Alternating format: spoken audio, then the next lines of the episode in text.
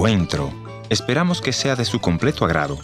Y ya con ustedes, Ernesto Pinto. Los japoneses son conocidos por la eficiencia y calidad, los suizos por la precisión, los ingleses por la puntualidad. ¿Por qué somos conocidos los latinos? ¿Por la buena comida? ¿Porque somos graciosos?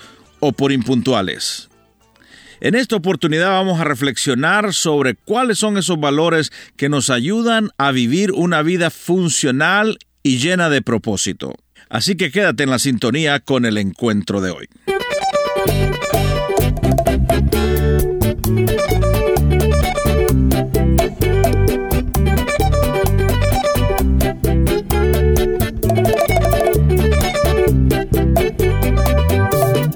Historias que cambian el corazón. Bienvenido al encuentro de hoy. Yo soy tu amigo Ernesto Pinto y estaré muy agradecido que te comuniques con nosotros y puedes hacerlo a través de las redes sociales o a través de nuestra página también www.encuentro.ca. Si quieres también visitar mi página de Facebook, puedes hacerlo a través de Ernesto Pinto. Vivimos en una sociedad en la que todo el mundo habla de derechos, derechos, tengo derecho a ser feliz, tengo derecho a esto, tengo derecho a lo otro, pero casi nadie habla de sus responsabilidades. Y mientras no asumamos nuestra responsabilidad, mientras no entendamos que somos parte quizá del problema, pudiendo ser parte de la solución, las cosas no van a cambiar. Dejemos de ser víctimas, asumamos nuestra responsabilidad.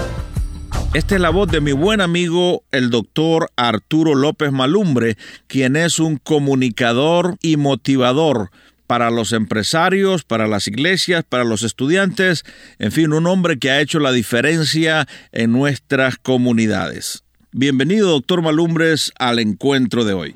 Gracias, hermano Pinto. Es un privilegio estar con ustedes y saludarles en este programa de tanta audiencia en toda América Latina. Es un privilegio para mí. Cuéntenos un poco qué ha estado sucediendo en estos eh, últimos meses con su ministerio de ayuda a los profesionales y a los empresarios. Eh, gracias a Dios hemos podido colaborar con líderes de todo tipo de organizaciones, claro, incluyendo la iglesia, a través de Centroamérica específicamente y unos países y algunos países de América del Sur, sí. como Argentina, que en el que tenemos 10 años ya de y Uruguay, 10 años de viajar todos los años a, a trabajar estos programas. Y a través de este trabajo que se ha hecho, pues han habido instituciones que lo han adoptado de una manera muy seria. Tal es el caso de la Universidad Tecnológica de El Salvador, sí. que a raíz de este programa que fuimos a desarrollar con su cuerpo docente y su staff, y su personal docente. Sí. El año pasado ya instituyeron, es la primera universidad en instituir oficialmente la Cátedra Superior de Principios y Valores. ¿Por qué necesitamos este tipo de programas, doctor, el coaching y todo este tipo de programas que tienen que ver con, con valores? Fíjese que yo trabajé, desde que el Señor nos llamó, empezamos a trabajar dentro de la iglesia, Sí. y yo empecé a darme cuenta que, que la, las actitudes de conducta de nuestra gente tenía, teníamos que encontrar respuestas del por qué los latinos, específicamente los latinoamericanos, desde el río Bravo hasta la Patagonia, eh, somos los mismos. Sí. ¿Por qué esas actitudes de comportamiento, esa re- irresponsabilidad, impuntualidad, desorden, eh, eh, falta de superación personal, de la cual la iglesia desgraciadamente no se salva? Sí, sí. que hay algo. Entonces, yo ya daba seminarios, pues, aparte del trabajo que hacíamos dentro de la iglesia, empecé a dar seminarios a empresas porque me llamaban a, dar seminarios de trabajo en equipo, fidelidad, eh, servicio. Pero yo me daba cuenta y decía, eh, me llaman, voy, la gente se queda emocionada y todo, pero a los meses me están llamando para el mismo problema, o sea que El mismo aquí hay tema. algo más de fondo. Sí. Exactamente. Entonces empezamos a, a pedir la dirección del Señor y a leer y a investigar y llegamos a la conclusión que es un asunto de formación, ¿verdad? es un asunto cultural. Formativo. O sea, desgraciadamente, dicho de una manera fuerte, eh, fuimos mal formados los Sí. latinoamericanos. Es un problema de, de formación, de conducta de formación. Exactamente. Deme algunos ejemplos concretos. Por ejemplo, le digo la, la impuntualidad. Podemos decir, eh, eh, ¿para qué? Ah, no llegué si nadie llega temprano. Ajá. Así nos formaron. Aquí en Norteamérica escucho muchas veces cuando llega tarde y me dice, tiene que perdonarme porque soy latino, siempre llego media hora más tarde. Imagínense, esa es, esa es la cultura, esa es la cultura. Y mientras no intentamos la incidencia que tiene la cultura en la vida de los seres humanos, nuestra vida no va a cambiar. Sí. Eh, eh, eh, hablando de la puntualidad, uno llega a una reunión en la que dos o tres solamente y decimos, y no ha venido nadie, y los que están ahí que son. O sea que los que sí cumplieron, los vemos como don nadie. Los castigamos. los que no han llegado. Exactamente, vamos a esperar, vamos a dar tiempo, faltan algunos. Eso es cultural, esa fue nuestra formación. Sí, sí, sí, sí. Y mientras no intentamos eso, que no necesitamos haber nacido en Japón para ser disciplinados y puntuales, o en Inglaterra, que es un asunto de eso, de entenderlo y luego tomar acción.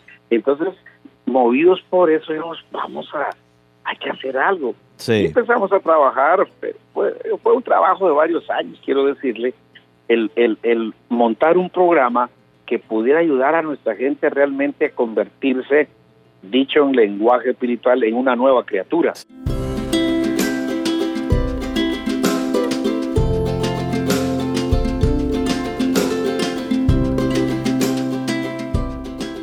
Gracias por su amable sintonía al encuentro de hoy. Una vez más le voy a animar a que vaya y visite nuestro portal www.encuentro.ca y desde ahí dígame lo que significa este programa para usted. Hoy estoy conversando con el doctor Arturo López Malumbre y él nos estaba desafiando y nos decía que la cultura, la impuntualidad, la haraganería muchas veces no nos lleva a disfrutar la vida o alcanzar lo que debemos de alcanzar como personas o como empresarios. Lamentablemente, doctor, esa cultura también la traemos a la iglesia. ¿Qué piensa usted? La iglesia que debería estar siendo luz, no es la excepción. Sí. Porque venimos a la iglesia, por ejemplo, con los parámetros de la cultura latina, como nunca me explicaron la trascendencia que tiene la cultura, ignorando que en el reino tiene su, el reino de Dios tiene su propia cultura. Sí. Dios no es tolerante con el desorden, Dios Sí. no bendice el desorden. Entonces vengo con la mentalidad y la línea de acción como latino, soy un desordenado, vengo al reino, sigo siendo desordenado, quiero ver la gloria de Dios, ¿cómo la voy a ver? Que estoy, estoy en una actitud conductual que en el reino de Dios no hay tolerancia. Sí. Y ahí está nuestro problema. Es más, eh, a, a la iglesia llegamos media hora tarde, pero no al, al aeropuerto, por ejemplo. Así es. Por eso es que la iglesia latinoamericana adolece de tantas cosas, porque no hemos entendido que las actitudes conductuales, que al final de cuentas son las que le dan vida a la vida, ¿ah? Eh, eh, eh, no son las correctas. Sí. Entonces estamos queriendo tener tiempos mejores y como dijo Einstein, es una locura hacer las cosas como las hemos venido haciendo y pretender obtener resultados diferentes. Hacerlo- Y Dios es claro. Dios dice, si haces esto, esto y esto, vas a tener derecho a esto. Si no lo hago, es imposible por más que cante, que ore, que me unjan con aceite, que haga lo que haga. Si lo recibiré será por misericordia de Dios, Sí, pero no sí, porque lo merezca. Vamos a ver, doctor, eh, háblenos de alguno de esos principios, valores cristianos eh, que usted implementa en sus talleres a las empresas o a las iglesias donde usted va. Por ejemplo, el tema de la visión. La visión, dicho de una manera sencilla, nosotros le enseñamos a la gente en esencia cuál es el principio. Sí. Y es el derecho de soñar. Uno tiene, Dios le dio la libertad a uno de uno decidir qué es lo que quiere ser, hacer o tener. Por eso, cuando Jesucristo hacía un milagro, siempre preguntaba, ¿qué quieres? ¿Qué quieres? Sí. Es un derecho. Sí. Lo que, el cuidado que tengo- tiene que tener el cristiano es que ese ser, ese hacer o ese tener que desear encaje con los principios del reino, no, no, los, no los transgreda. Entonces, si lo que yo deseo ser, ser rico, ser famoso, ser, me va a bendecir a mí, va a bendecir a mi familia, no voy a lastimar a nadie, no voy a romper con los principios, es valedero. Sí. Entonces, esa es la visión. Entonces uno va a las empresas y tienen bien definida su visión y la tienen escrita. O sea, cumpliendo completo el, el- la ordenanza bíblica. Sí. Escribe tu visión y Ujú. ponle tablas para que la vean. Sí. O sea, los inconversos siguen el principio exactamente y los cristianos ni siquiera. Entonces, usted va a ver ahorita, por ejemplo, estamos a 16 ya de, de, de enero Sí. y la mayoría de cristianos no saben ni cómo va a terminar el año. Si yo le pregunto, le digo, ¿cuáles son sus objetivos para este año? ¿Qué quiere usted para este año? ¿Qué va a hacer este año? Lo que Dios quiera, dicen. lo que Dios me quiera dar, Sí. lo que Dios... y digo, no, Mientras que en las empresas y en las instituciones ya están claros qué es lo que quieren, a dónde van a llegar, en qué van a crecer, en qué es el primer paso, definir. O sea, el primer principio que usted nos comparte hoy entonces tiene que ver con la visión, con definir hacia dónde queremos ir. ¿Cuál sería el segundo? Exactamente. Entonces, ya definido un sueño, pues viene el cómo.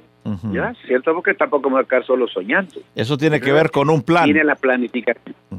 Exactamente, la planificación. La Biblia por excelencia es un libro de perfecto de planificación. Eh, Dios ya tiene todo listo, cuándo va a venir, cuándo va a regresar, todo lo que va a pasar, nada está sacado de la manga. Cuando le preguntaron a nuestro Señor Jesucristo cuándo habría de, resucitar, Él no dijo, pues fíjate que no sé, pero de que me levanto, me levanto. Él no dijo eso. De cierto, de cierto os digo, ya el plan ya está hecho.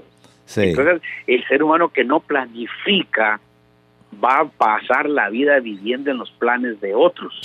El que no apunta a dónde va y no hace un plan para llegar, llegará donde otros lo habrán llevado. Así de sencillo. Es interesante esto de la planificación porque dice que Dios mismo planifica, dice que eh, cuando vino el cumplimiento del tiempo, entonces Dios envió a su Hijo para salvación, ¿no es cierto? Para salvación. o sea, aún, la, aún la salvación ya estaba planificada en el cielo. Dios me puede cambiar mis planes, pero que me los cambie Él. Pero Él me va a premiar y me va a honrar a mí. Es que Dios hace siempre tres preguntas claves y ahí está registrada en la palabra. La primera es, ¿qué quieres?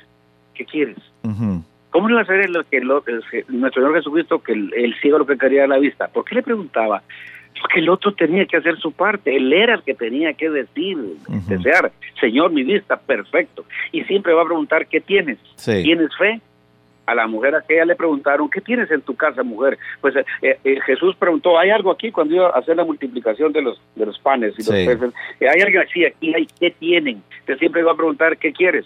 Luego, ¿qué tienes? Para entonces lo que me hace falta, ahí viene el milagro, ahí viene la intervención divina. Pero mientras yo no sepa qué quiero, qué tengo, jamás sabré qué me falta.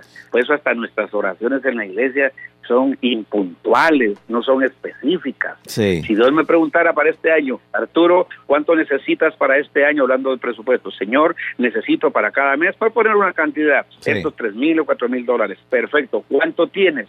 Señor, tengo tanto. Perfecto. ¿Cuánto te hace falta? Señor, me faltan tres mil. Y ahí entra la promesa, mi Dios pues suplirá lo que os falta. Pero en la iglesia la mayoría cree que dice, mi Dios suplirá todas mis... Y eso no es así.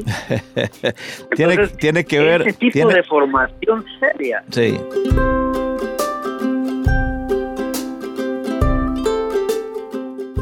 Bueno, quiero agradecerle a nuestro buen amigo el doctor Arturo López Malumbre por esta intervención en el encuentro de hoy.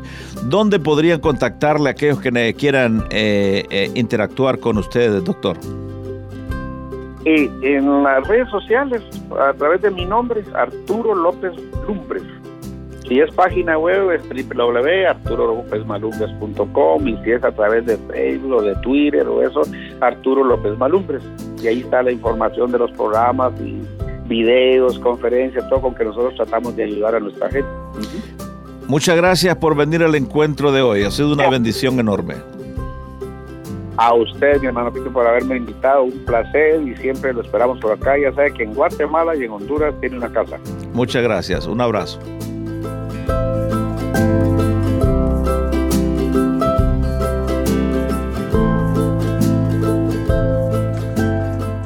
Gracias por haber sido parte del encuentro de hoy. Le voy a agradecer que me escriba a info.encuentro.ca. También puede visitarme a nuestra página en el www.encuentro.ca. Será hasta nuestro próximo encuentro. Soy tu amigo Ernesto Pinto recordándote que Dios te ama y yo también.